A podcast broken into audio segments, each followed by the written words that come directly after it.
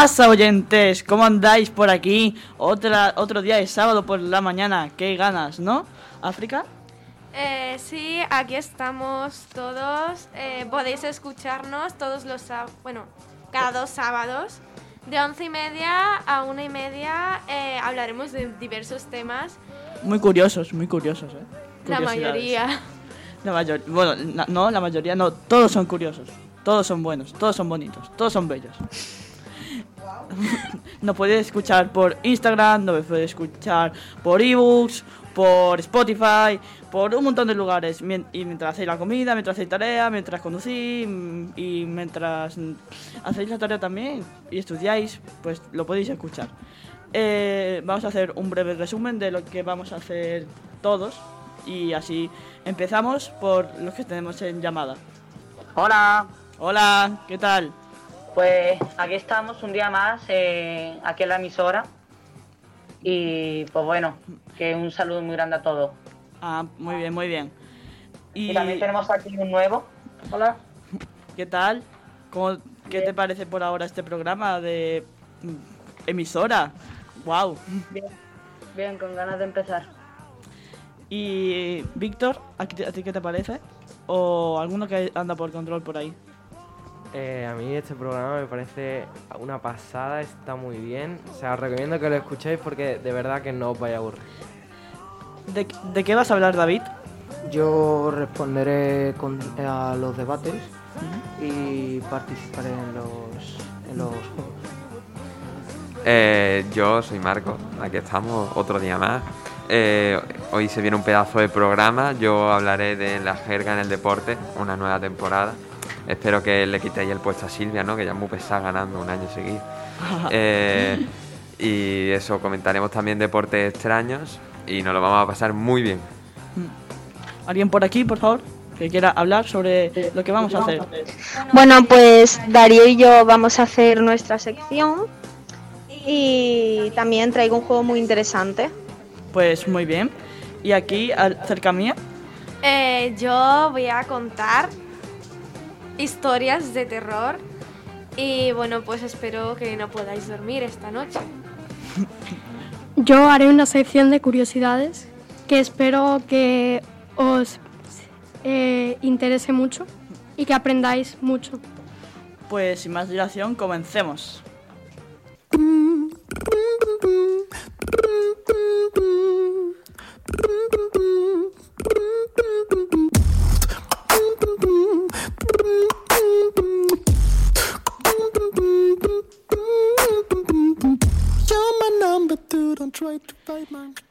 Pues vamos a empezar con un juego que hemos preparado entre todos. Entre todos, no, el juego es mío. Vale. En fin, Eh. a los que estáis en directo eh, veréis que estoy de pie con una hermosa pizarra y os preguntaréis, ¿qué hace esto de pie? Pues ahora lo averiguaréis. A ver, vamos a hacer un juego muy divertido en el que mis compañeros tendrán que poner un orden de preferencias entre comer, beber, dormir y lo otro. Bueno, Eso se deja a libre imaginación de cada persona lo que es lo otro. Así que, ¿quién, quiere- quién quiere empezar aquí con el juego? Silvia, tú, empieza tú. ¿Yo? sí, y así claro. explica un poco el juego, pone Bueno, ejemplos. vale. Sería lo Bueno. lógico. Eh, voy a poner aquí en la pizarra mi nombre. Silvia. Eh, vale. Yo, sinceramente, voy a poner primero lo otro, luego explicaré lo que es lo otro. Eh, después pondría dormir, porque adoro dormir. Muy bien. Yo también adoro dormir. Comer, otra de mis pasiones. Y beber. Vale, ahora, aquí es donde entra, por así decirlo, eh, el interés del juego, que es, ¿qué es lo otro? A ver, Para mí lo otro es ver anime.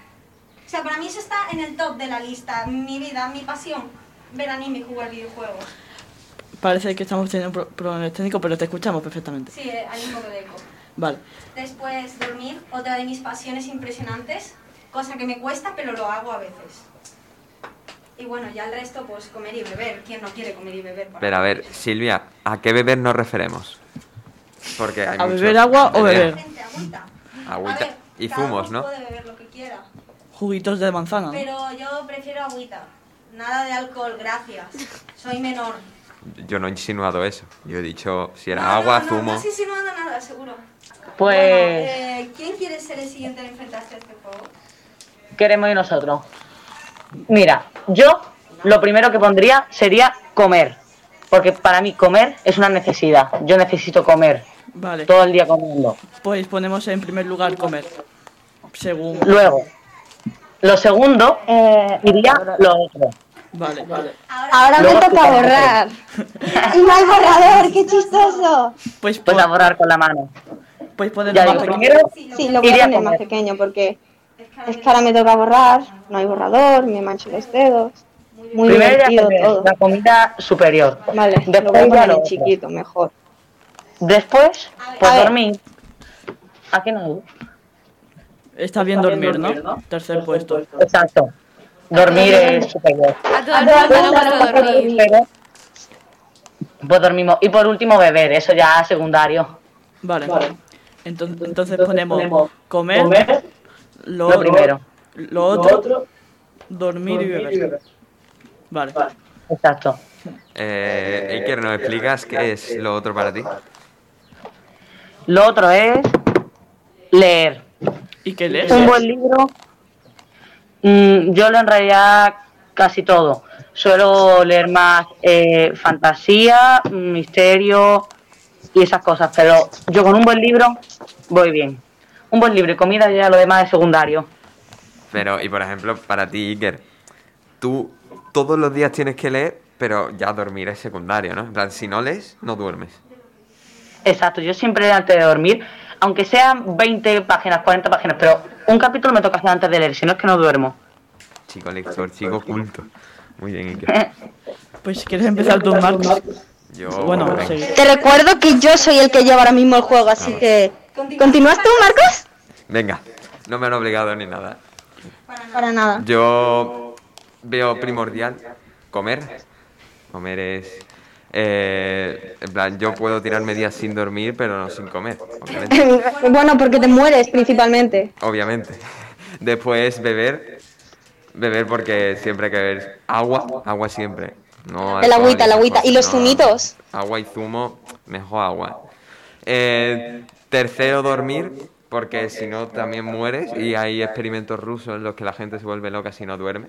Entonces, Ah, lo vi. mejor dormir. Y ya por último, lo otro. Eh, lo otro, a ver, yo creo que podría ser salir a la calle, ¿no? Porque hay gente que no sale a la calle, en plan, hay una, como el- los otakus creo que era, que no salían a la calle. Hola, Eso. yo tengo una alta vida social y soy otaku. A ver, generalizando. Generalizando. Eh, esa per- gente no sale a la calle y es su cuarta. No, su cuarta no, su última requisito en la vida, ¿no? No necesita salir a la calle, pero yo para mí es la cuarta más importante, la verdad. Mi entero grupo de amigos es otaku, salimos a la calle activamente, amigo. Pues, No te claro, dejes llevar por los estereotipos. Muy mal, muy mal, muy mal. Pues ahora eh, ¿Quién, ¿Quién más se quiere enfrentar a este juego? me quiero auto-obligar. Vale, pero no veo salseo, ¿eh? Aún veo poco salseo. Venga, Darío. Vale, eh, lo primero, eh, yo diría lo otro. Vale. Segundo, dormir. No me copies el ranking.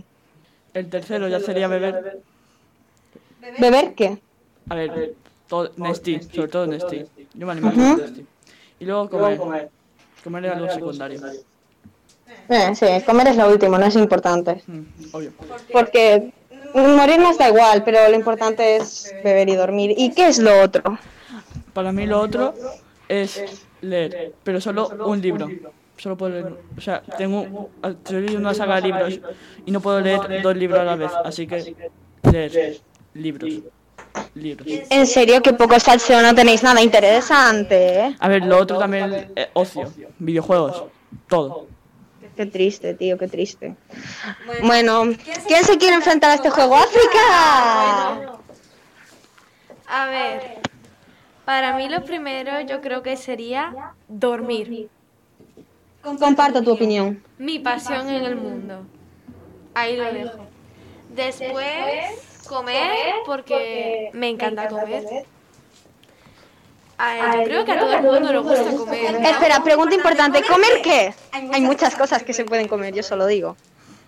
Ah, sobre todo, me encanta comer chocolate.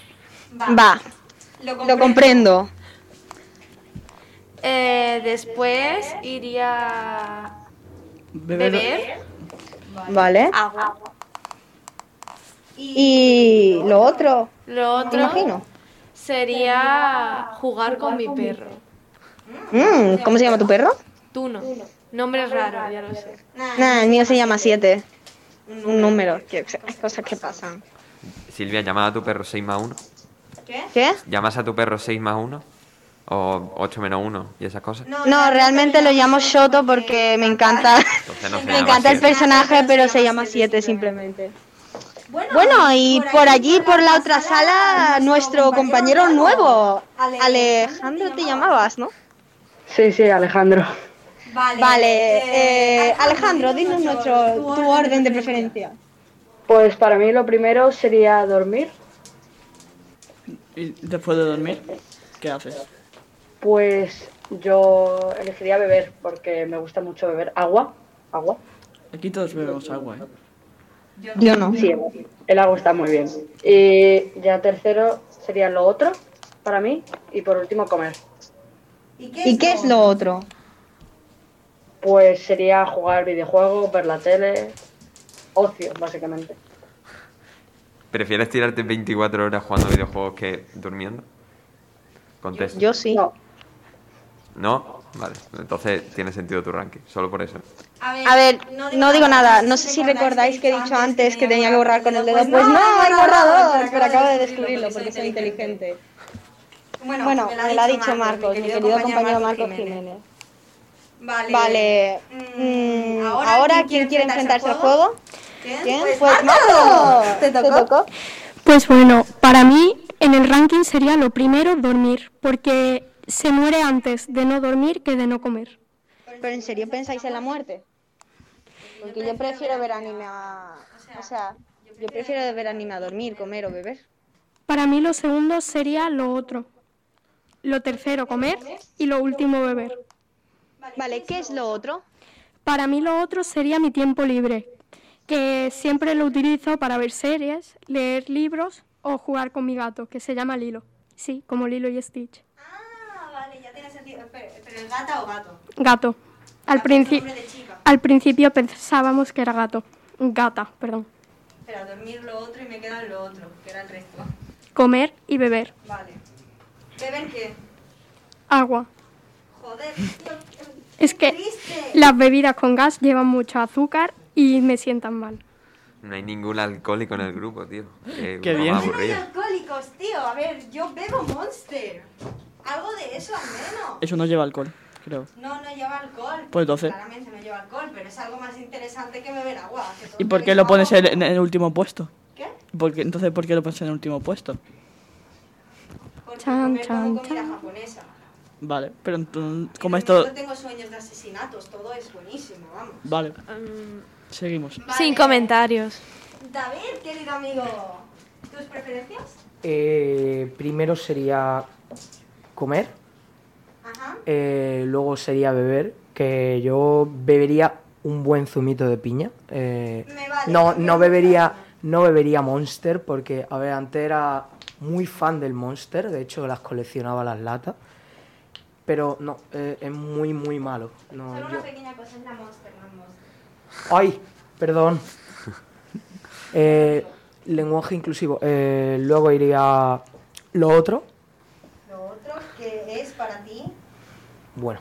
y luego sería dormir. Y lo otro, Lo otro que es para ti, que es para lo ti? otro sería ver películas gore o jugar videojuegos. Pero lo que es gore le daría la prioridad. Me parece muy correcto. Soy amante del gore. Me declaro abiertamente amante del gore. ¿Y por qué no duermes? Eso digo yo. No, duermo después. Como diría Marcos, te comer, jua- verías películas gore durante 24 horas sin dormir. De verdad, me habéis hecho escribir con lo que lo odio, ¿eh? Me parece muy mal por vuestra parte. Me habéis obligado a escribir. Qué mal, ¿eh? Qué mal. Uf, fatal. Bueno, Y encima nada de salseo. Silvia, el juego fatal. Hoy no ha salido bien. Escribe si no hay salseo. pues aquí tenemos las preferencias. Y parece ser que pre- predomina dormir. Y comer también. Eh, Predomina dormir y comer. Están empatados a tres. Y lo otro dos. Mm. Mm, A nadie ya prefiere- Hay bastante gente a la que le gusta dormir. Son vagos como yo. A nadie le gusta beber, qué pena. A nadie le gusta beber. Y a ver, es que yo adoro beber Monster, ¿sabes? Pero un poco más abajo en el ranking porque... Un poquito más, solo en el inframundo. Por A ahí. ver, compárame beber con ver anime. ¿Te gusta más ver anime que beber Le Monster? Elle Monster. Sí. o sea, es que adoro la Monster, pero el problema es que Le Monster, por me favor. dan ganas de vomitar cuando lo tomo. Me dan Ah, náuseas, entonces la sigo tomando, pero me dan ganas de vomitar. qué Así que he guay. tenido que reducir el cupo. ¿Qué se le va a hacer? Y Y- bueno, yo creo que con esto ya estaríamos concluidos. Que por cierto, nadie ha hablado del fantástico diseño que me pegaban media hora haciéndole a la pizarra. Obvio, media hora. Que la he entera. Vamos, me parece muy fuerte. Bueno, Pues ya creo que lo despedimos, Silvia, ¿no? Qué pena. bueno, a mí me veis luego con la otra sección. Sí, pero despedimos el juego, no a ti, a ti, yo cuando quiera. Bueno, eh, mientras a ella le da la presión, vamos a la siguiente sección.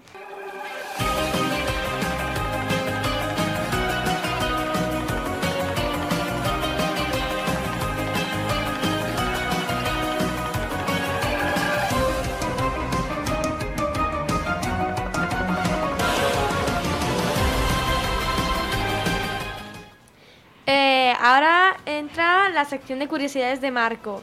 Eh, a ver, me parece muy interesante y he oído que vas a hablar de una, fro- de una flor muy extraña llamada la flor del azafrán. ¿Y de qué va eso? Pues bueno, en realidad se llama azafrán de otoño y es muy parecida al azafrán. Es que, Es- que África, ¿has spoileado todo? Es que de verdad, con los spoilers. O de verdad, no puede ser. Esta flor, eh, que seguro que os suena de la película Fotrópolis, Adoro. eh, es la flor en la que está basada la planta que utilizaban para volver a los animales salvajes, que se llamaba flor del aullido. Pues en realidad esta flor se llama azafrán de otoño y es muy parecida al azafrán que todos conocemos, pero es mucho más peligrosa porque tiene una sustancia que se llama colchicina. La colchicina es un violento tóxico celular que ¿Dónde se encuentra la flor esa? Es por un, es por un amigo. Esa flor se encuentra, por ejemplo, en zonas de Europa, en prados en- entre bosques, Ya lo buscaré. por ejemplo, en el norte de España.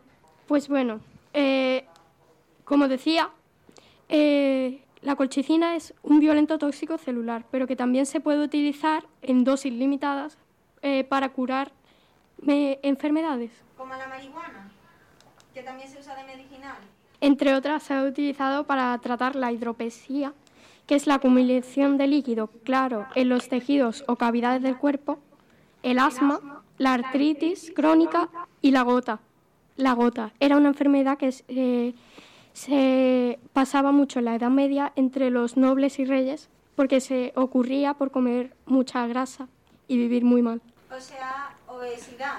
Eh, era como si fuera em, un quiste o algo parecido en el pie que se extendía y te tenían que amputar la pierna. ¿Más curiosidades? Sí. Eh, pues bueno, ahora que os he dicho lo buena que puede ser para la medicina, también os tengo que decir que como todo, en exceso es muy mala y puede provocar la muerte. Y por eso nunca hay que utilizarla sin prescripción médica. Niños, no os toméis una valla del bosque sin que os lo pida el médico. Niños, no busquéis flores raras por el bosque y os vayáis comiendo flores, que no es bueno, es que lo decía vuestra madre. O setas, que también hay por ahí muchas setas que las coges y, hombre, a lo mejor no te matan, pero te digo que aparece en Ibiza con la cabeza medio rapa. O también puedes ver cómo salir de los enchufes. O también puedes chupar el enchufe. Pero A ver qué pasa. No, no, no. Marcos, si yo. Es para un amigo, igual que Silvia. Eh, para un amigo. Si mi amigo toma mucha flor de azafrán de esta, eh, cosas buenas no le van a pasar, ¿no? Pero en Mm. plan, nivel droga. En plan, que alucinas o que mueres del tirón. Eh, primero te puede dar síntomas como gastroenteritis, que te va a dar diarrea y vómito. Y después te puede pasar, si tomas demasiada, que te des sobredosis y te mueras. Así que no se lo recomiendo. Pero puede servir modo droga, Que no. Punto. ni fumada. Es para un amigo, repito. No creo que nadie haya probado a fumarse vallas del bosque.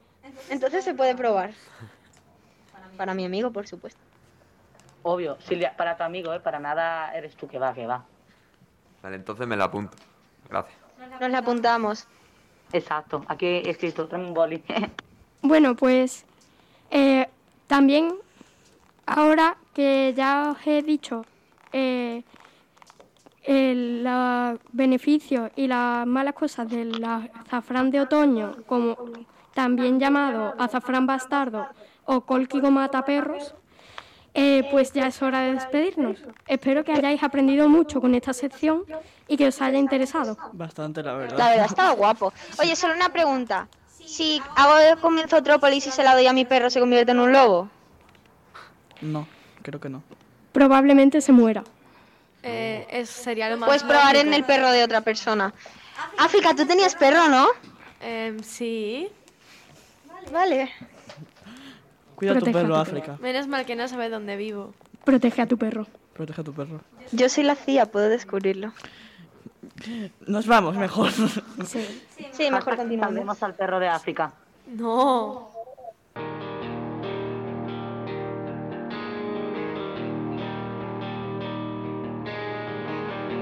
Tú sabes que te va a alcanzar y que a veces lo mereces y nunca es para tanto.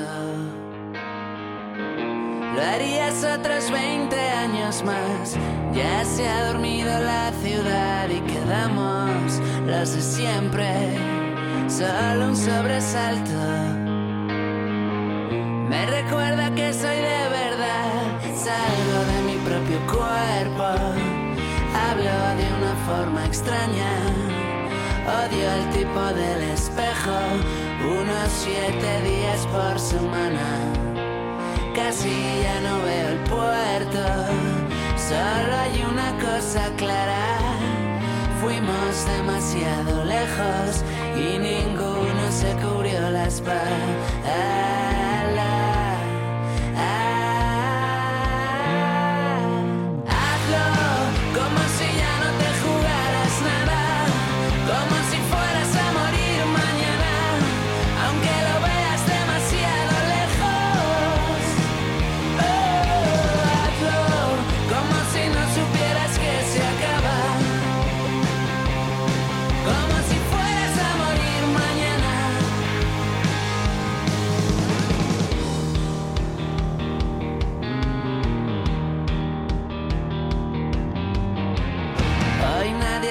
Perdonar, ni los tuyos, ni los haters. Hueles el impacto. Bienvenidos a la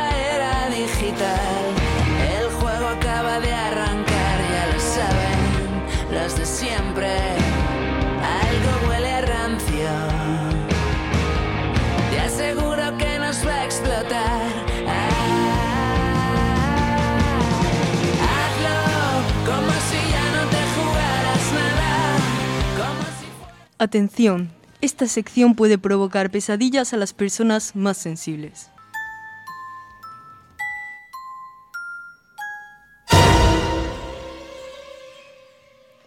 ¿Te atraen las historias de miedo y los cuentos de terror que provocan ansiedad, tensión e incertidumbre? Te traigo la mejor selección que existe de historias de terror para no dormir. Hoy escucharemos dos relatos aterradores que te dejarán sin aliento.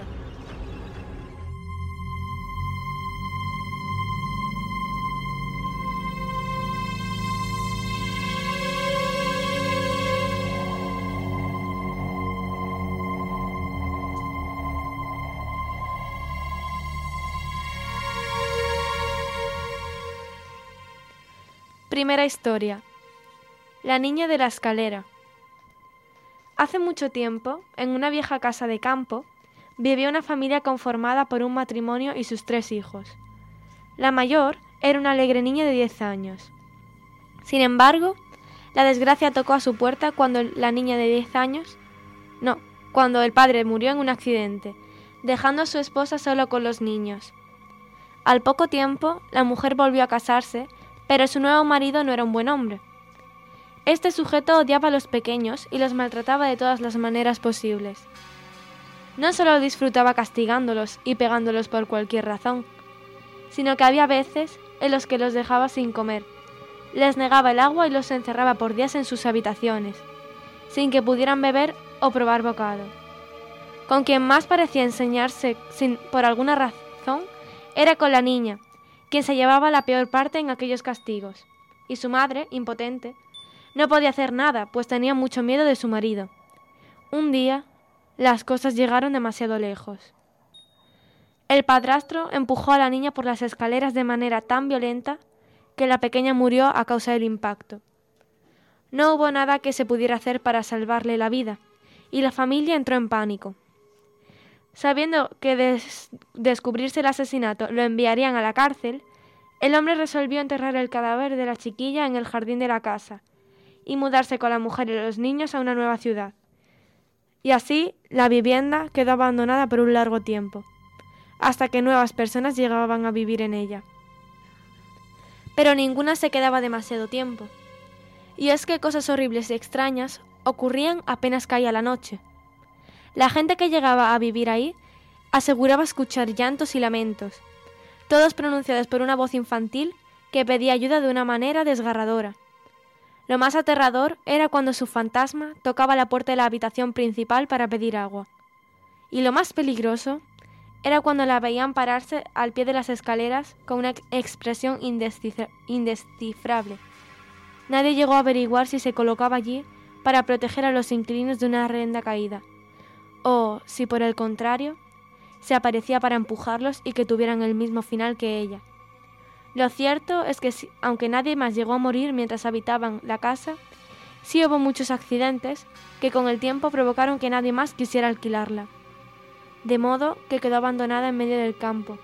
Y había veces que, de noche, los excursionistas o jornaleros que pasaban cerca se sentían desfallecer al ver a una niña de aspecto siniestro asomada en la ventana. Alguna vez, algunas veces pidiendo auxilio, otras simplemente mirando en silencio. Se dice que todavía hoy, en esa misteriosa casa, se la puede ver con frecuencia. Si alguna vez llegas a toparte con ella y tienes la valentía de entrar, es probable que llegues a verla. Solo recuerda que debes respetar una regla. Nunca te acerques a las escaleras o podrías subir su mismo destino.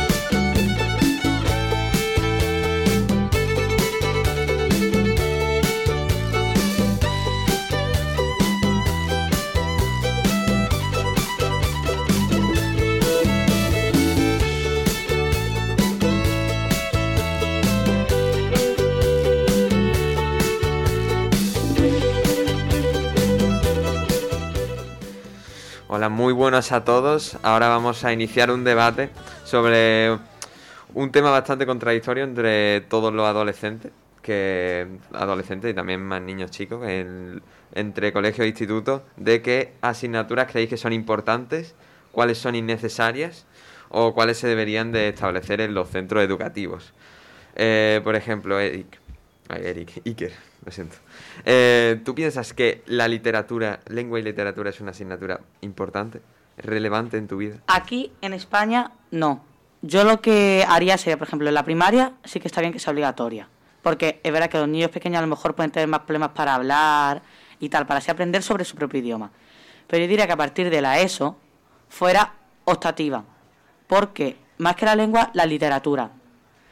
Porque eh, es una asignatura que ya venimos dando desde la primaria, al fin y al cabo siempre se da lo mismo, amplían más los temas, pero al fin- es siempre lo mismo. Y la literatura, más de lo mismo, porque es algo que si tú no vas a llevar una carrera de letras, es una asignatura a la que se dedican cuatro horas eh, semanales y no te va a servir de nada si coges una carrera de ciencias, de arte, de humanidades. Pero ¿apoyas la literatura en el colegio? Porque yo a un niño no le veo explicándole el mío Cid, eh, literatura del siglo XIII. Hombre, no, yo veo en el colegio la lengua. La literatura a lo mejor si la pones en sexto y luego ya en la ESO eh, optativa. Y Alejandro, ¿tú qué opinas sobre, yo qué sé, que todos los niños tengan que dar música en primero y segundo de la ESO? Pues yo pienso que la música es opcional, porque si a una persona le gusta más la música, pues podría elegir eh, dar la clase de música, pero si no le interesa la música, no le llama, no se quiere dedicar a eso, pues no debería de obligársele a una persona. Eh, Es que yo, por ejemplo, veo que la música en primero o segundo de bachillerato me parece bien porque eh, no sabes si te gusta, si te van a gustar los temarios que hay de música y arte igual. A mí arte era la peor asignatura que se me daba porque soy un chico poquísimo creativo y la verdad que dibujar no se me da bien. Pero eh, hay gente como a Silvia que estoy seguro de que le encantaba artes y música. A ver, eh, arte sí, no sé si se nota por la pizarra, me flipa dibujar. Y música, la música que se da en el colegio es horrible. Mm, sinceramente, o sea, es horrible la música. Pero yo venía aquí, yo quería hablar ahora para llamar a, a la gente de Instagram a que digan qué piensan sobre la asignatura y demás y todo esto que estamos comentando. Y leeremos algunos de los comentarios que vayan diciendo. Aquí Instagram lo tenéis ahí disponible, aprendiendo barra baja onda color, estamos en directo. Venid a vernos y seguirnos, que ya somos 100 seguidores. Y África, ¿tú opinas que eh, estudiar flauta en- es importante?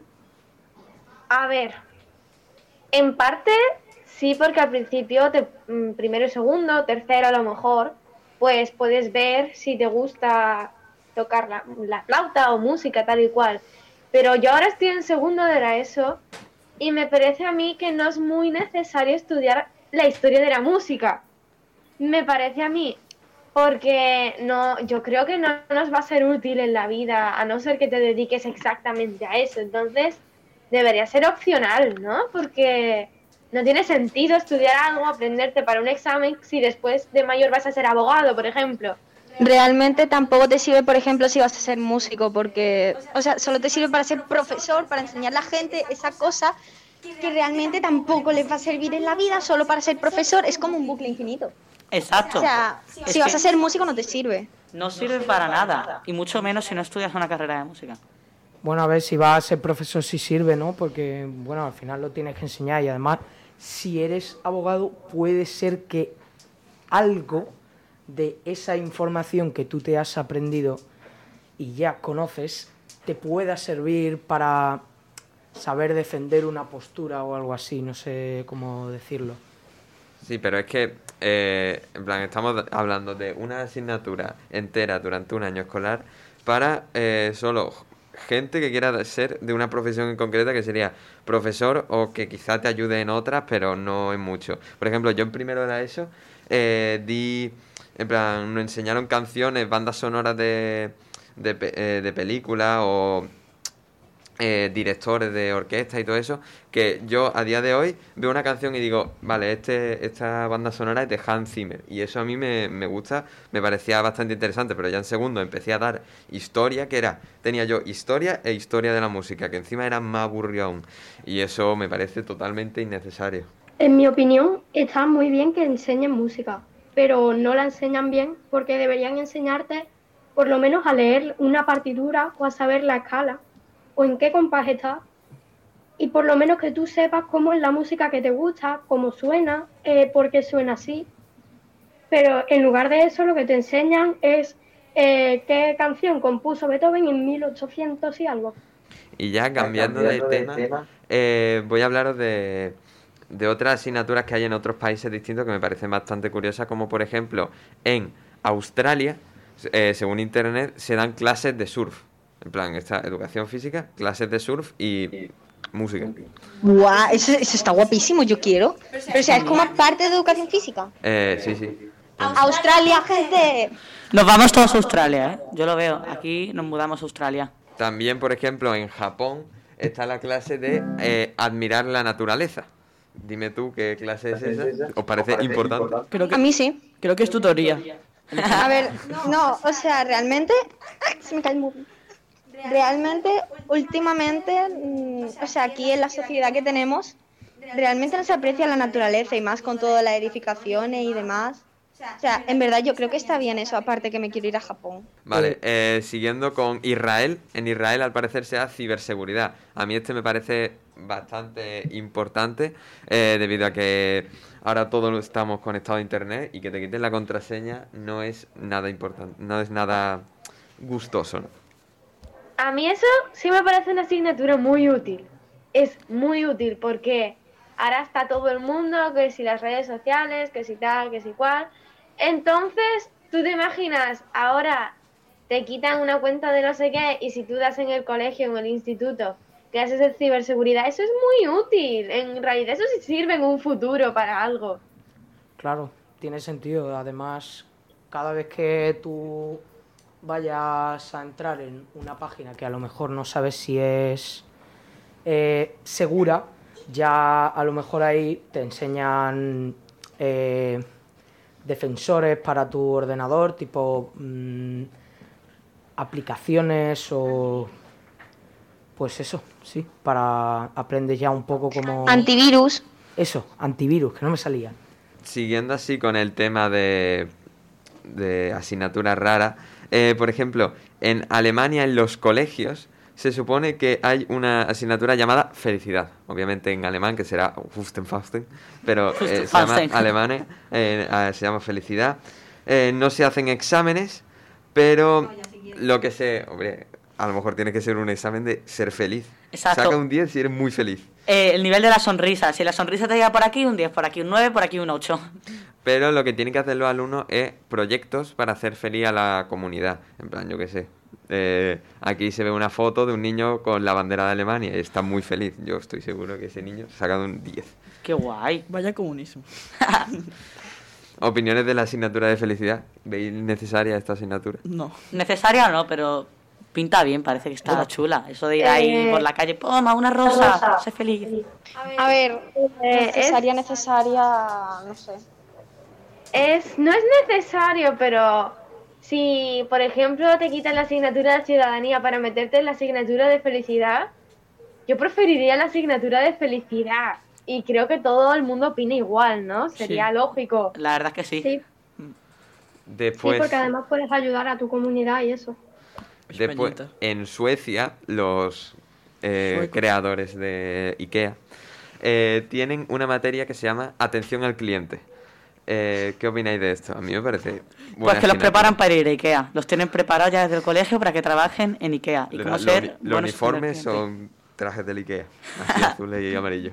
Eh, no sé, a mí esto me parece más como una FP, ¿no? En plan, que tú puedas elegirlo, pero que sea obligatoria no me parece muy, no sé, Porque a lo mejor un niño no quiere atender al cliente. En plan, aquí lo que se ven son niños que tienen sus delantales y todo y que tienen como su propia mini tiendecita en su clase. Qué susto. Eh, estamos hablando de asignaturas en sí. O sea, eso de felicidad, por ejemplo, la anterior, o creo que fue la anterior, ¿eso es una asignatura? Eh, según internet, sí. Pero una asignatura en la que te puntúan. Sí, haciendo proyectos para ayudar a tu comunidad. Y Según ser feliz. Google. Ahí está. Según la, la página cuentarazón.com. También la asignatura de atención al cliente podría venir bien para en el futuro, cuando vayas a trabajar, eh, tener experiencia contactando con las personas y ser más cercano al tipo de persona que te puedas encontrar en tu trabajo. Y ya por último, tenemos que en China se da la asignatura de inteligencia artificial. Eh, se supone que de 2019 se implementó esta materia donde se enseñan eh, ejemplos como reconocimiento facial, conducción automática, robótica. ¿Veis que esto es importante? Sí. Hombre, es el futuro en sí. Pues sí, la verdad es que sí. O sea, eh, siendo China, China, pues im- imagínate, yo, a ver, si fuera para China, sí, como que sería obligatorio.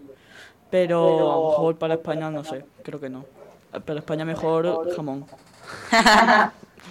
Esa asi- asignatura es rara, pero no se ve tampoco de esto rollo historia, rollo asignaturas así más aburridas. Se ve algo más entretenido, ¿no? Porque es en plan reconocimiento facial, eso sí, pero si es robótico y cosas de ese estilo, eso sí está guay. Como curiosidad, tuve una auxiliar en el colegio que me dijo que en Australia también le daban papiroflexia como asignatura. Eh, están todos locos en Australia. Aquí también pone que dan yoga, de hecho. Buah, eso. Eso sería como plástico o peor. Buah, yo ahí no. Clase Silvia, ya no nos vamos a Australia. En plan, en Australia dan todo menos libros. Pero, Yo no digo nada, pero mis dos cantantes favoritos son australianos, así que yo me voy a Australia, a Australia de cabeza así me- a ver si me encuentro un chinito guapo. Lol, No es coña, porque os reís. lol. Bueno, pues creo que en conclusión todos preferimos las asignaturas de Australia, China eh, Japón, o Israel. No, Japón no. La de Japón, ¿cuál era? La de la naturaleza. Esa está todo guapa. En plan, que es biología, Sí. pero... Una hora mirando las plantas. Una No, hombre, pero en vez, de, en vez de que te hablen con un árbol, pero que está en un libro, vas y ves el árbol. Eso sí. Eso está todo guapo. Excursión diaria al botánico. Resumen, todas las asignaturas son mejores menos la de España. Obviamente.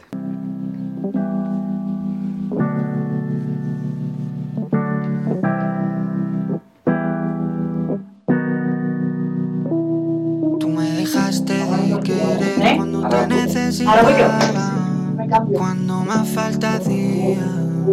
Tú me diste la espalda.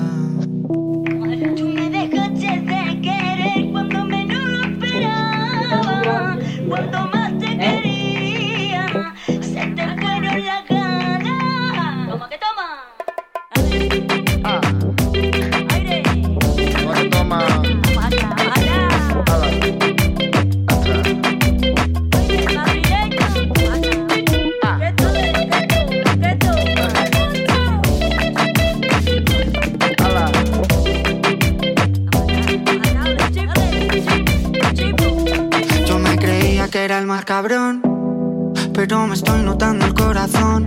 Estás apretando mucho, mami, déjalo. Si quieres te doy la razón. Yo lo único que quiero es largarme de aquí. Me da igual dónde puedes elegir. Algún día dentro de poco me voy a arrepentir de haberte confesado lo que me hace sufrir. Tú me dejaste de querer cuando menos lo esperaba. Cuando más te quería, fueron las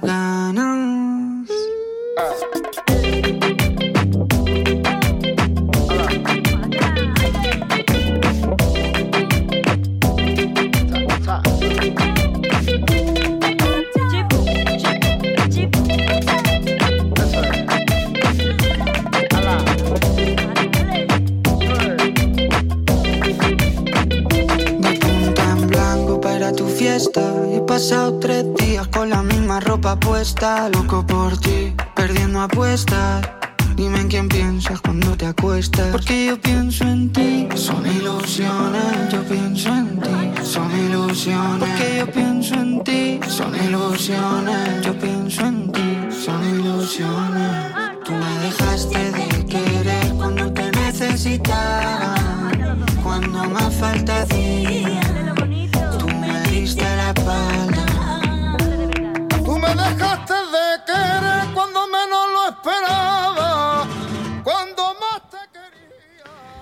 Pues vamos a ir con Marcos, con su sec... ¿Qué Marcos? Me llamo Iker, ¿vale? Nada, pues tú te olvidas de mi nombre, yo también del tuyo. Venga, va, lo veo correcto. Bueno, pues aquí estamos eh, por primera vez en serie, libro y película. Y el día de hoy vamos a hablar de una de las series más exitosas del momento. ¿No sabéis cuál es? Aquí os dejo una pista. Jugaremos, muévete, luz verde. Exacto, la serie de hoy es el juego del calamar. Y hoy vamos a hablar un poco de ella. Y también tengo algunos datos curiosos. Bueno, antes de comenzar me gustaría saber si alguno de vosotros ha visto la serie. Solo una cosa, por favor. Estoy en medio de la serie. Como alguien me haga un spoiler, reviento cabezas. Sí, sí, la he visto entera. Eh, yo digo lo mismo respecto a, lo- respecto a los spoilers, porque yo voy, es que no la veo, ¿vale? En plan, no sé si la voy a ver entera porque no tengo tiempo, pero voy por la mitad del primer capítulo. Yo me quedé por el capítulo 3. Como alguien diga algo, reviento. Ok. Yo sinceramente ni la he visto ni la pienso ver porque no es de mi estilo y no me gusta de qué va. El viejo muere. ¿Quién ha sido? ¿Quién se muere hoy? Es broma, no la he visto, ¿eh? Bueno, entonces, eh, Darío, tú dices que la habías visto, ¿no? Sí. ¿Qué es tu opinión de la serie? ¿La ves una serie...? El capítulo 2 es infernal, no pasa nada, pero lo más es precioso. eh. Sí, eso sí es verdad. el capi- Es que me han dicho que hasta el capítulo 6 no es donde empieza la vidilla. O sea, es como que el capítulo 2 es un poco... Solo os diré que el capítulo 6 os vais a inflar a llorar. Sí. Ya, me lo han dicho. Quiero llorar, por eso la Sí, sí, veo. sí. Sí. Por eso vi Entonces, Banana pues eso. Fish. Venga, seguir. Eh, la serie fue estrenada el 17 de septiembre en Netflix y este poco tiempo ha logrado ganarse una gran comunidad de fans. Es verdad que se ha situado top 10 de la plataforma y ha estado hasta, hasta top 1 hasta ahora. Eh, en realidad la serie no es nada que no se haya visto ya, un Battle Royale que eso se ha visto en muchas series. Por ejemplo, ¿habéis visto la de Alice in Borderland o la de 3%? I love Alice in Borderland. Vale, contexto. Darío el año pasado habló de Alice in Borderland y estaba todo emocionado. Se lo ha visto mi hermano. Sí, eh, anuncios. Yo personalmente no me he visto la serie, pero es verdad que sé que va del estilo del juego del calamar también. Sí, es, no digo que es copia porque la película... Bueno, no digo que es copia, pero eh, anuncios se saca la temporada 2 de Alice in Borderland. Oh. También van a sacar temporadas del juego del calamar, me han dicho, pero estaba prevista para este noviembre o diciembre por ahí, pero en verdad no, porque el autor dijo que le llevó meses hacer los dos primeros capítulos, así que... Pero va a haber temporada 2. Exacto, por lo que yo he oído, el autor no tenía planeado hacer temporada 2 y todavía no he confirmado una temporada 2, pero seguramente con el éxito que ha tenido la serie, como he dicho, ha estado top 10 eh, desde que salió, seguramente Top la 1 haya. en Netflix. Exacto, pero digo que ha estado en el top 10, pero es verdad que ha estado, por ejemplo, ayer lo miré y estaba top 1, concretamente. Es que lleva ya un tiempo en top 1 en Netflix, o sea, tú lo miras y está 1. Exacto. Squid Game. Sí. Y lo que iba diciendo, eh, lo que va a hacer es ponerse en contacto con buenos escritores y directores de Netflix, porque él hizo, por lo que tengo entendido, él escribió la serie, la dirigió, lo hizo todo él, el creador de la serie. Y entonces por eso la segunda temporada, si es que hay, tardará. Solo una pregunta. Gente que se ha visto la serie o se la ha empezado. ¿Cómo la estáis viendo? ¿La estáis viendo en condiciones o la estáis viendo en doblaje español, que es horrible? Doblaje español. Doblaje español. Ambas. Vale, os recomiendo eh, altamente la original porque es mejor. mucho Aunque el mejor. juego, el, el juego luz verde, luz roja, el doblaje español me parece malísimo. Sí, ¿A que sí? O sea, realmente eh, no dice lo que dice en el de esto. Exacto. Porque se supone que eh, si lo traducías directamente no quedaba nada bien, entonces lo tradujeron al inglés y del inglés al español. Claro. Por eso no se parece tanto y nadie dice en la vida real luz verde, luz roja. Siempre es, por lo menos desde mi punto de vista, pollito inglés. Real. Un, dos, tres, pollito inglés. Una curiosidad que yo leí es que lo que significa en coreano creo que era eh, flor de Corea que vuelve a renacer, que algo que tiene que ver con la flor nacional de la bandera de Corea y era algo así como que vuelve a renacer, una cosa muy rara que sonaba Yo muy no mal. digo nada, pero me sé cómo se dice en, en coreano. Así, dilo.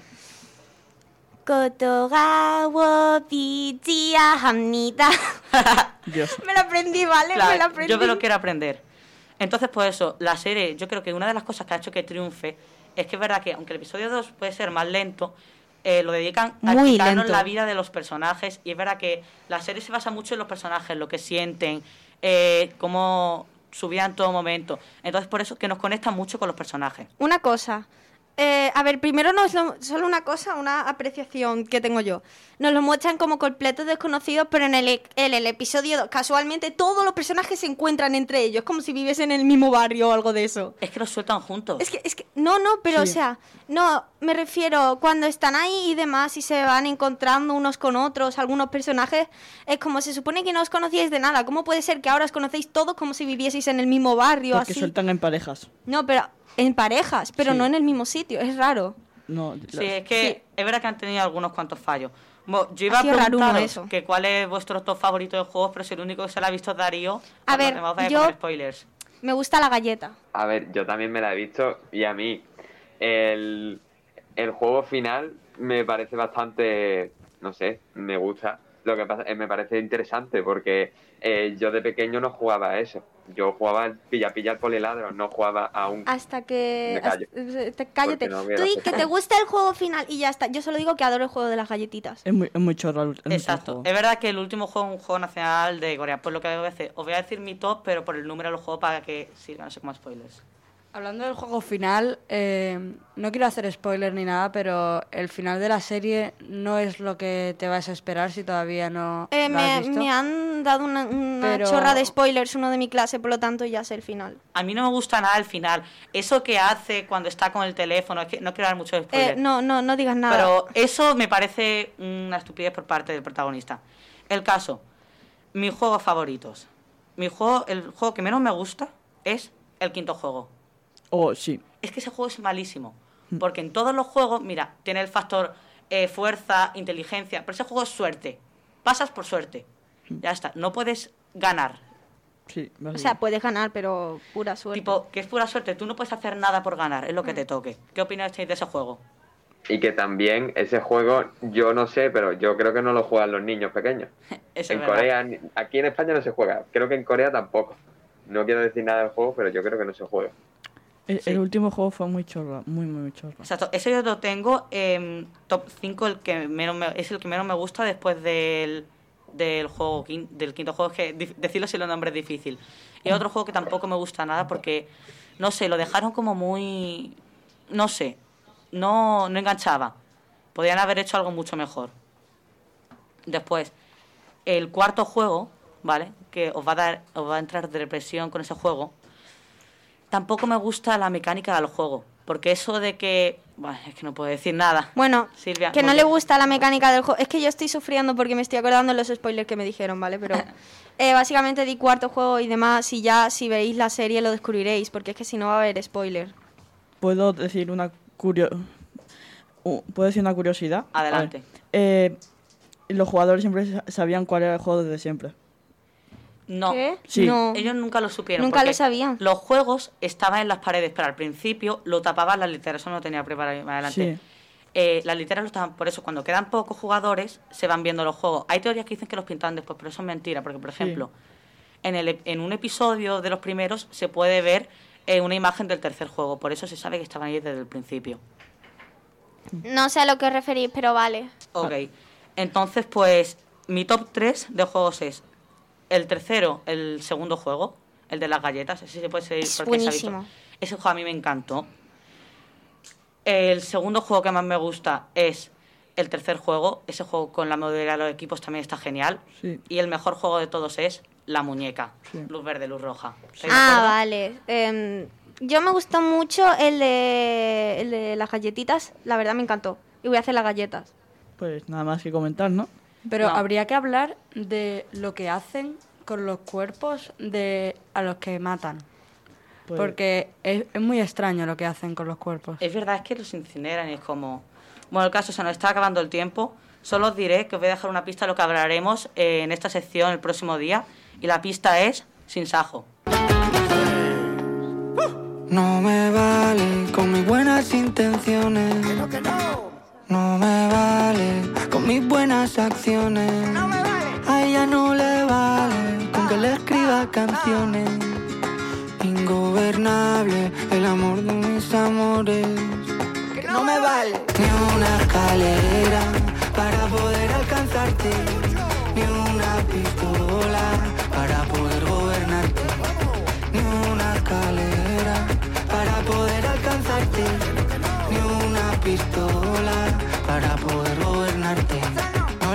compartirme el pecho y gritar te quiero cada vez que pasa.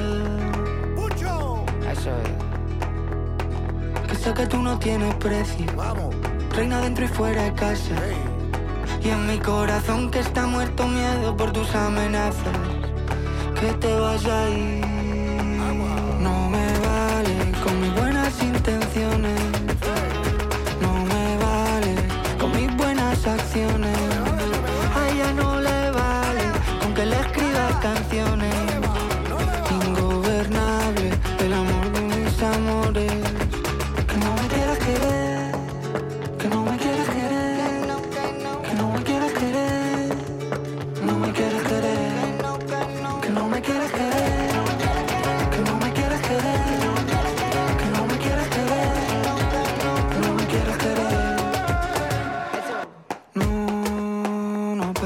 tanto. No ha pasado tanto.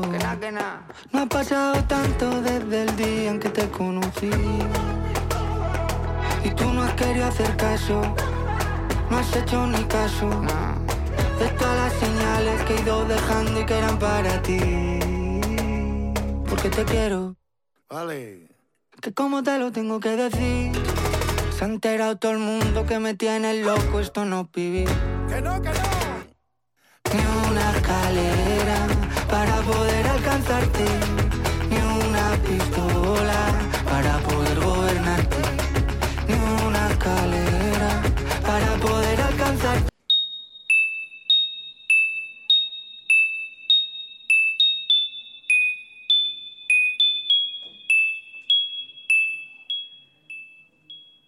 Segunda historia. El espectro en la pared. Había una vez un niño. A él le encantaba jugar, reír, compartir, leer, aprender. Con tan solo ocho años le encantaban muchas cosas. Pero había una cosa que adoraba, y era dormir. Parece que le gustaba mucho su cama esponjosa en la litera. Además de dormir arriba en las alturas, con buena vista a la ventana, la cual dibujaba un hermoso paisaje de estrellas cuando el cielo estaba despejado. El niño se sentía contento por su habitación desde hace años, pero un día se dio cuenta de que, conforme pasaban los años, un miedo crecía en él durante las noches.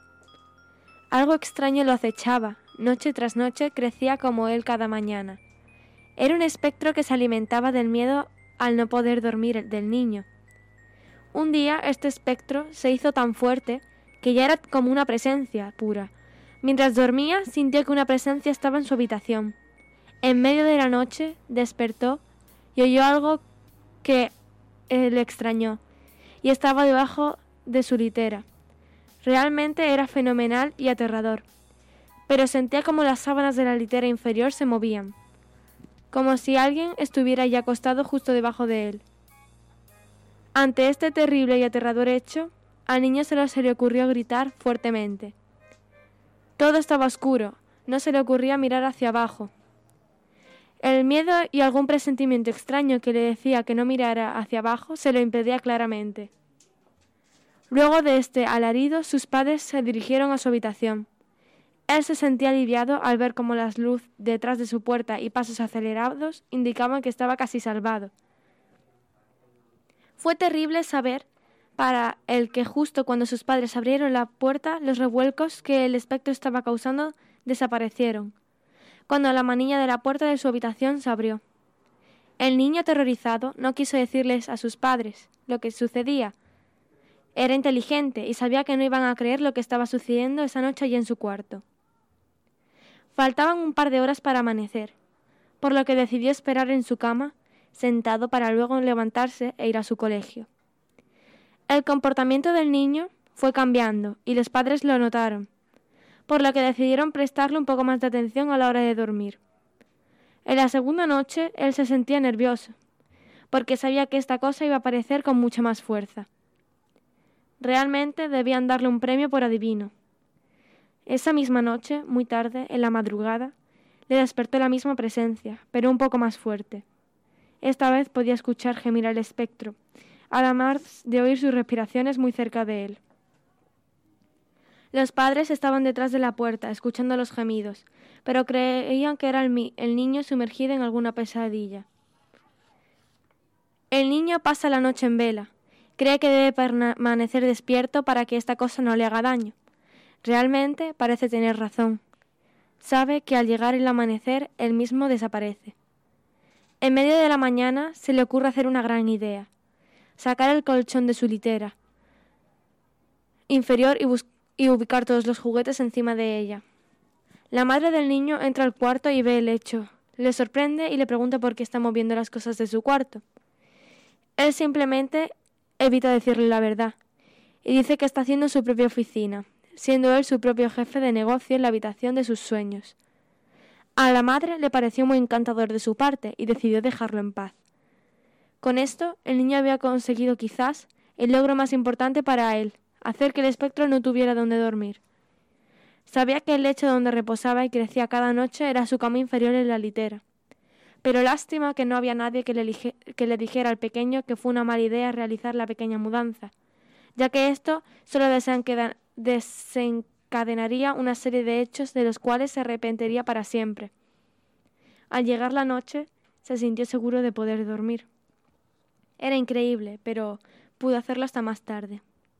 Dos de la mañana, tres de la mañana, cuatro de la mañana y el reloj se detiene. Es aquí cuando se despierta y siente de nuevo la presencia, pero esta vez demasiado cerca. La piel se le eriza mientras se da cuenta que el espectro está justo detrás de él. Lo más terrorífico para él ha sido saber que no puede escaparse de sus garras. Los brazos del espectro están rodando su cuello, como si lo estuvieran abrazando. Poco a poco se dio cuenta de que era imposible correr. Sabía que esa cosa podía alcanzarlo. Quería tirarse desde la litera e ir con sus padres. El tiempo pasaba lento en el regazo del monstruo. Él vio la esperanza con cada minuto que pasaba, pero eh, porque sabía que llegaba el amanecer y vería de nuevo la libertad. Pero no fue hasta las cinco y media de la mañana cuando se dio cuenta de que el espectro lo sujetaba y se estaba metiendo en la pared que estaba detrás de él, y también estaba llevándoselo a él. Su cuerpo se volvía helado. No sentía la espalda porque estaba detrás de la pared de ella. El monstruo intentaba llevárselo a lo que él notó que se estaba materializando en una dimensión muerta. Luchó por escapar, se sujetó de su cama para que el espectro de la pared no se lo llevara. El espectro estuvo a punto de llevárselo cuando finalmente salió el primer rayo de luz. Conforme a ello desapareció. Desde ese día el niño ha tenido la grandiosa idea de colocar la litera justo en el centro de la habitación. Ya no le importaba tener la vista de la ventana. Fue la suerte para él tener esta idea. El espectro de la pared ya no podía alcanzarlo. Sin embargo, noche tras noche sentía esa presencia perturbadora que esperaba que se acercara para llevárselo al inframundo. Pasó un año y los padres deciden intercambiar de habitación con el niño. Extrañamente, una semana después, los padres deciden mudarse. Nunca le explicaron al niño por qué, pero ya se imaginaba la razón. Fueron víctimas del espectro de la pared. El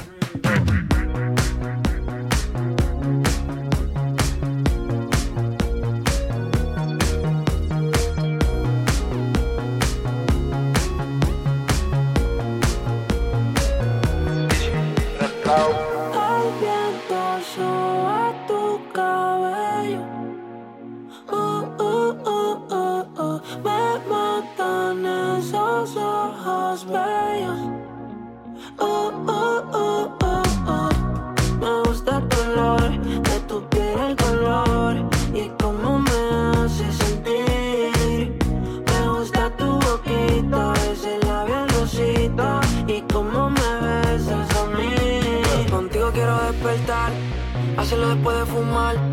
Ya no tengo nada que buscar. Algo fuera de aquí. Tú combinas con el mar, ese bikini se ve fenomenal. No hay gravedad que me pueda elevar. Me pones mal a mí.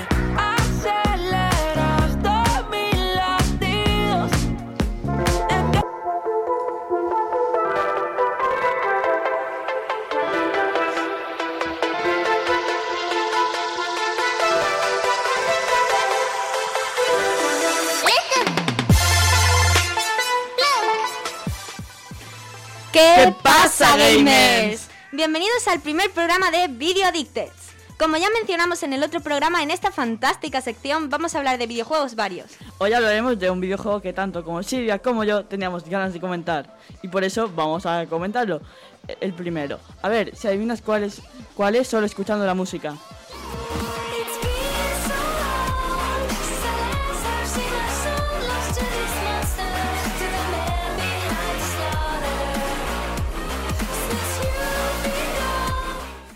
Seguro que alguien la ha reconocido, ¿no? ¿Tú, Darío, no cuentas? Ostras, la he escuchado un millón de veces, te lo juro por mi hermano, pero no sé cuál es. Nadie conoce este pedazo de videojuego, esta obra de arte del terror. Five Nights at Freddy. Enhorabuena, Five Nights Ah, at claro. Freddy's.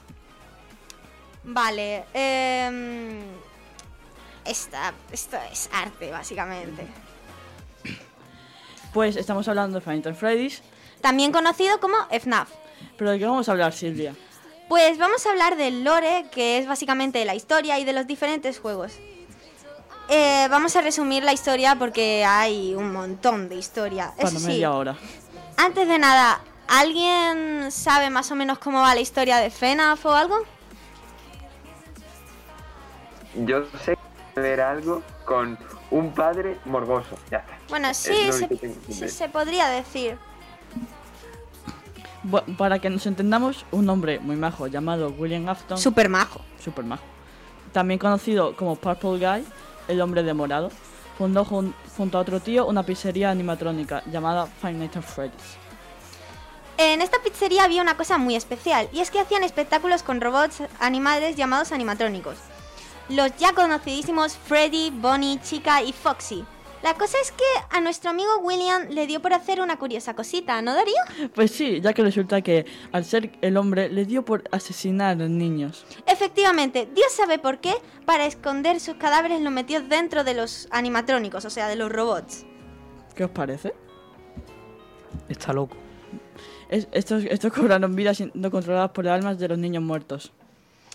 Pedazo de padre, por cierto, porque además era padre de, de dos hijos. Claro. Tres. Ahora vamos a presentar un poco a nuestros cuatro protagonistas mencionados anteriormente. Y empezaremos por el que da nombre a la pizzería. That game was totally rigged. That's what you get for leaving me hanging. It's not my fault. I have these fat plastic Ok, este que acabáis de escuchar es Toy Freddy, que aunque no sea Freddy es una de sus variaciones. Freddy es un oso marrón con un gorro y pajaritas negros y es el cantante de esta curiosa banda de animatrónicos. Hey guys, it's me, Bonnie. Dum dum dum dum dum dum dum dum. Ahora vamos con Bonnie. Es un conejo de color morado que tiene una pajarita roja. Ese es el, es el guitarrista de la banda. Y uno de mis personajes favoritos. You won't get tired of dying, will you? Where's my beak? Lodged in your forehead, of course. La siguiente es la única chica que curiosamente se llama Chica. Originalidad impresionante. Es un pollo amari- amarillo que tiene un delantal en el que pone Let's eat y un, y un cupcake rosa con ojos y dientes que, que aunque no te, este no te ataque, aunque este no te ataque. Instrument, su instrumento es una especie de teclado, pero se cuelga como si fuera una guitarra de, de traste. Never underestimate the cunning of a pirate. Or a fox, for that matter. Y este que acabáis de escuchar es Foxy el zorro. Foxy es un zorro pirata y como buen pirata tiene un parche en el ojo y un garfio en vez de mano. También una de sus versiones tiene un pequeño lorito verde. Este es el más curioso ya que no forma parte de esta banda de animatrónicos. Él tiene un escenario aparte en el que canta solo, canta canciones de piratas y demás, porque claro, es un pirata. Y por curiosas razones que no han sido desveladas, tiene siempre un cantel que pone out of service, que básicamente como que está roto.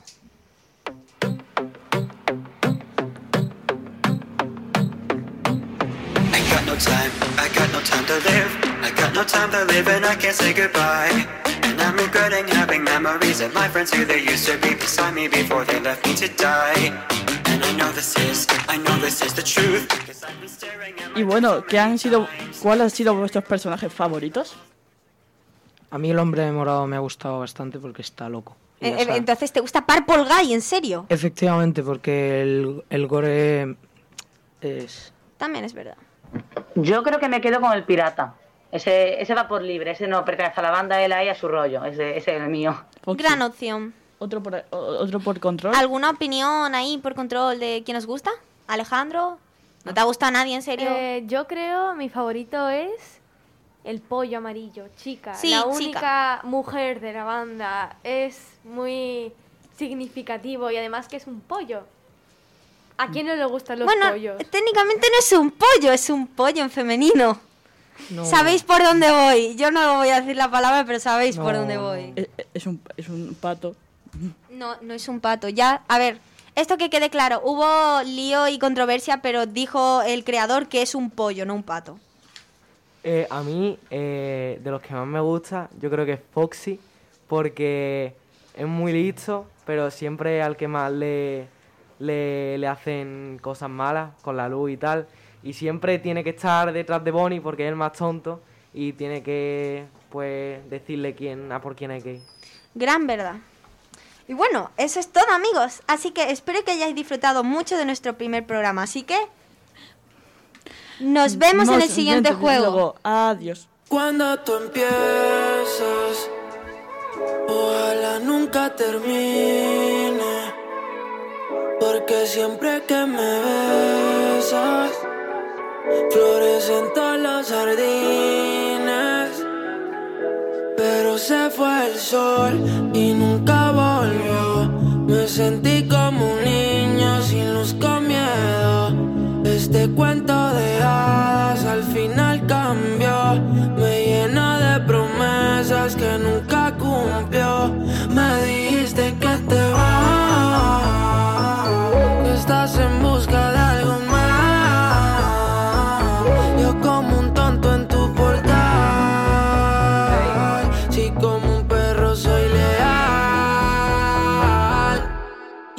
quiero que vuelva como un niño los findes. Desde que te has ido no hacen gracia los chistes. Me he cortado el pelo, me he comprado otro tinte. Buscando a ver si encuentro alguna como te entiende.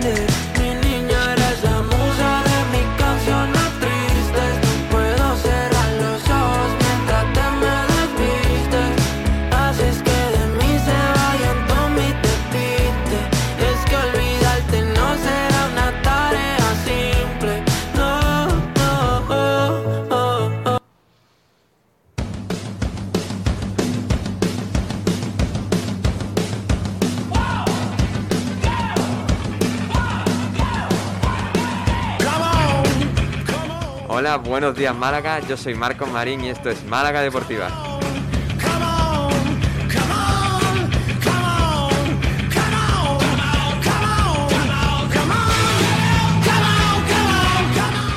Hoy para el estreno de esta sección vamos a hablar de algunos de los deportes más raros que se han considerado como deportes olímpicos a lo largo de la historia y vamos a empezar con la segunda temporada de la jerga en el deporte.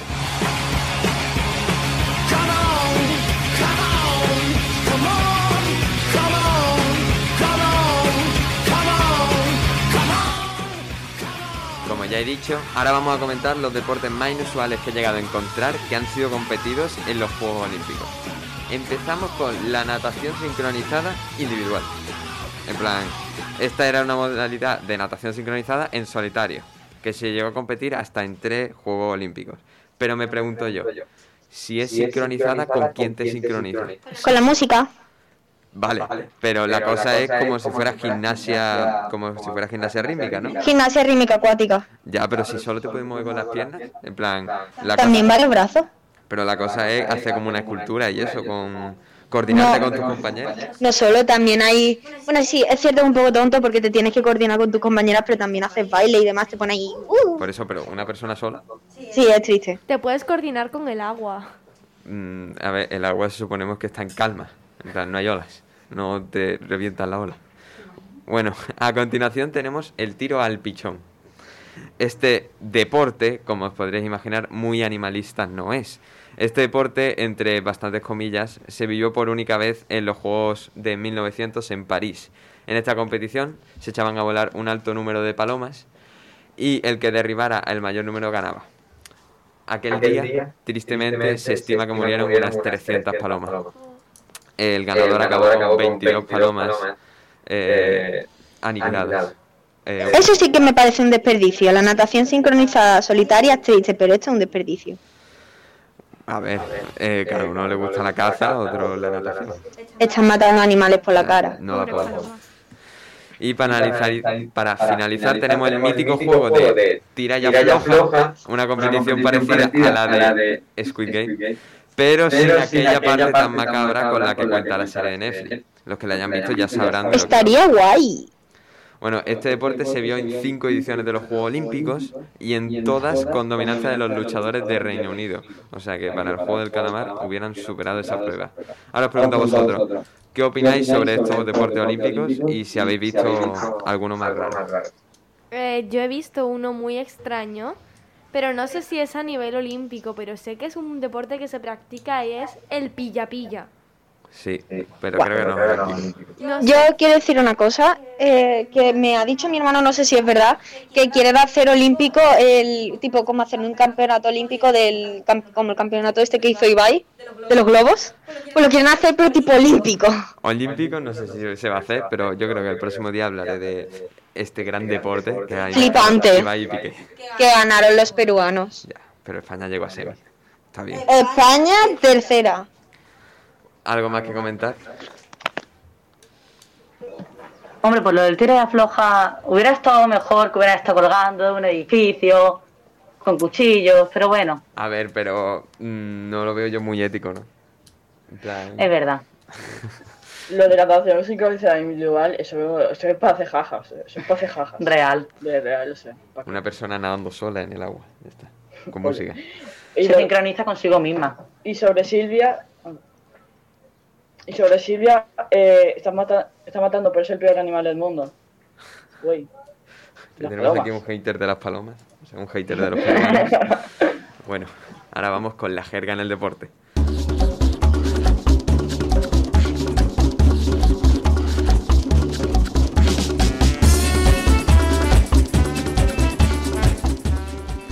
En el día de hoy le explicaré a toda la gente nueve, tanto oyentes como compañeros, de qué trata la jerga en el deporte.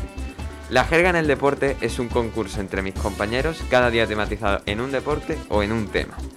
Por cada pregunta que acierten mis compañeros recibirán una serie de puntos. Al final haremos un pequeño recuento de los puntos y recordad que estos puntos son acumulativos, es decir, que cada programa cuenta. Al final de la temporada veremos quién es el ganador de la jerga en el deporte. El último año fue Silvia. eh, Hola, estoy aquí. eh, Fantástico ganador. eh, quizá os conseguí un regalo si ganáis. Eh, eh, Silvia ha despreciado mi regalo. Eh, Eh, bueno, me dio un llavero del Betis y a- al, se- fue, al peor también le diste un regalo, ¿no? sí, Eh, le dio a Nils una taza del Betis, pero Nils tristemente ya no continúa con nosotros. No ha muerto, pero no está con nosotros en el taller. Vale, hoy para empezar flojito nos centraremos en preguntas generales de distintos deportes, ¿vale? Ahora sí, comencemos. Para los que no se hayan enterado, eh, cada uno tiene su propia fichita, ¿vale? Y tenéis que apuntar vuestra respuesta A, B, C o D. Eh, y después si la acertáis, os ponéis un tic o una X. ¿La puedo apuntar a la pizarra? Vale. No. Eh, después, al final, tenéis que sumarme los puntos para hacer un recuento total más fácil, ¿vale? Eh, encima sale cuántos puntitos vale cada pregunta, ¿vale? De, todas maneras, yo lo diré en alto. Para la primera pregunta, nos vamos al deporte más practicado en el mundo, la natación. No, Mierda. la natación. Así que por tres puntos, ¿vale? ¿Cuánto mide una piscina olímpica de largo? A, 25 metros, B, 40 metros, C, 50 metros o D, 100 metros. Apunten cada uno su respuesta, ponerse A, B, C o D, ¿vale? ¿Puedes repetir las respuestas? A, 25 metros, B, 40 metros, C, 50 metros o D, 100 metros. Ahora yo le preguntaré a uno de mis compañeros qué ha puesto y se verá si es correcto o no. Por ejemplo, Silvia, ¿tú qué has puesto? He puesto la D. La D, 100 metros. Está mal. Eh, la respuesta correcta era la eh, respuesta correcta es la C, 50 metros. Así que los que tengáis la C, por favor, ponerse un, un tic. Una piscina olímpica mide 50 metros de largo y 25 metros de ancho. Por eso, en las categorías más conocidas, que son de 100, mi- y no se habla, 100 metros, tiene que hacer el recorrido dos veces. Tiene que tirarse, tocar la pared y volver. Esa es la más conocida, los 100 metros. También hay de 50 metros, 200 y 400 metros. Ahora vamos con el fútbol, el deporte más extendido en el mundo con un total de 4.000 millones de aficionados. Así que, por tres puntos, ¿qué es un hat-trick? Por favor, no se copien la gente que vaya cerca. A. Hacer un sombrerito. B. Que un solo jugador meta tres goles en un mismo partido. C. Conseguir tres trofeos en una temporada. O D. Que un equipo gane con una diferencia de tres goles o más. Apunten sus respuestas. Y por ejemplo, eh, Alejandro, que te he visto haciendo el signo del bicho. ¿Qué has puesto tú? He puesto la opción B, marcar tres goles en un partido. Correcto. Eh, este es uno de los posibles términos más conocidos dentro del fútbol y significa que un jugador meta tres goles en un mismo partido, confundible con un triplete, que es ganar tres trofeos en una misma temporada, pero no es lo mismo. Ahora, una pregunta por cuatro puntos, relacionada con el baloncesto, otro de los deportes más jugados. ¿Cuánto dura un partido de baloncesto en la NBA? A. Dos tiempos de 20 minutos. B. Cuatro tiempos de 5 minutos. C. Cuatro tiempos de 10 minutos. O D. Cuatro tiempos de 12 minutos. He jugado baloncesto y he visto baloncesto. ¿Pero has jugado en la NBA? No, pero he visto baloncesto. No sé por qué, pero lo he visto. Pues... Iker, ¿tú qué has puesto? Yo he puesto que es la A. La A. Incorrecto.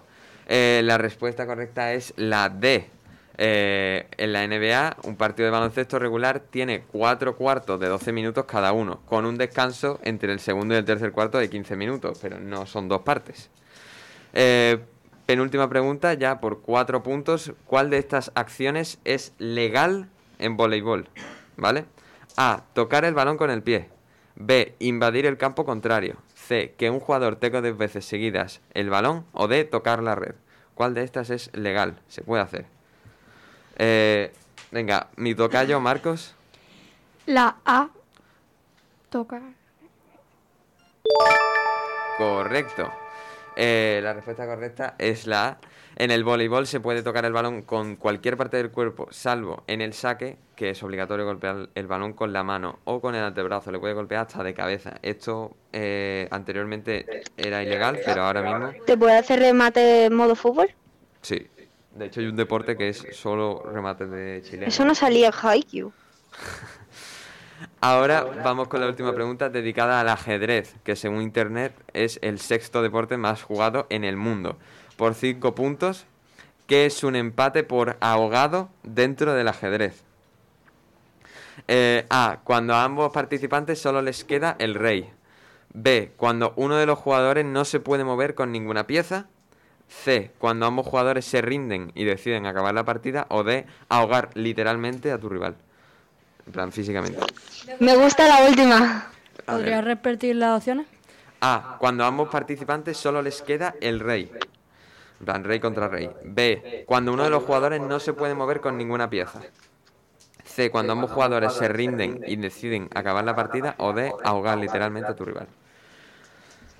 Eh, David, ¿qué has puesto tú? La B. Correcto. En el ajedrez se produce un empate por ahogado cuando el jugador que le toca mover sin estar en jaque no puede hacer ningún movimiento. Eh, yo he jugado poco al ajedrez, pero esta regla me ha hecho empatar más de una partida, así que cuidado cuando al rival le queden pocas piezas. Ahora sí, por favor, eh, contad los puntos rapidillo. Eh, David, no te he visto que has acertado mucho. Pero bueno, No. contad los puntos rapidillo, eh, pasármelos por favor y vamos a ver quién se pone primero. Pero tengo nueve. Una cosa, en- hemos, hemos tenido, nosotros dos, que estamos aquí en llamada, hemos Ah. tenido los mismos puntos y hemos, te- hemos acertado las mismas, pero no tenemos las mismas preguntas. Exacto, tenemos los mismos, los dos tenemos ocho puntos.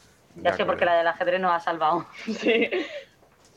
Eh, 8 puntos, eh, puntuación bajita, ¿eh? No veo ahí muy deportistas. De hecho, sois, eh, vais últimos en la competición, lo siento mucho, seguidos por David. Y primeros eh, van África con 16 puntos, eh, Silvia con otros 16 puntos. Pero primero va Víctor con 19 puntos.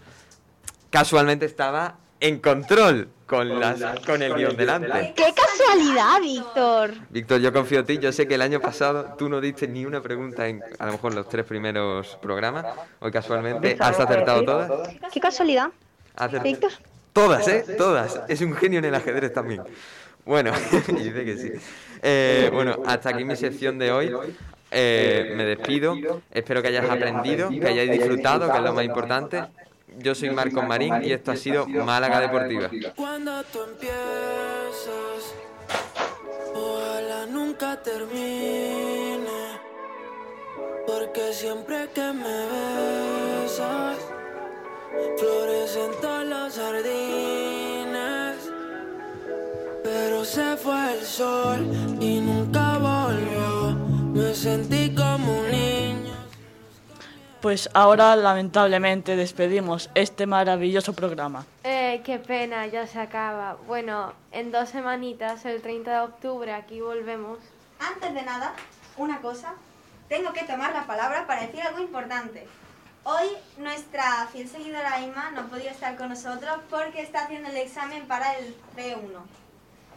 Entonces, bueno, desde aquí, Inma, te queremos y te volvemos otra vez más, ya lo hicimos por WhatsApp, volvemos a desearte mucha suerte, que la pruebes y que te saques también el C2. Yo también quería desearle mucha suerte a un amigo mío que hoy debuta en su liga de baloncesto y necesitaba el apoyo porque era un partido difícil. Mucha suerte al Besti de Marcos. Pues eh, nos podéis escuchar dentro de dos semanas. En- dentro de una semana estará el siguiente grupo, pero ese no nos interesa ahora mismo. Nos interesa el que hay dentro de dos semanas. Sí nos interesa, pero nosotros somos mejores, que es diferente. Por eso. Pues eh, vamos a decir el adiós grupal de siempre, ¿no? Venga, a la de tres. Tres, Tres, dos, dos, uno. ¡Adiós! Y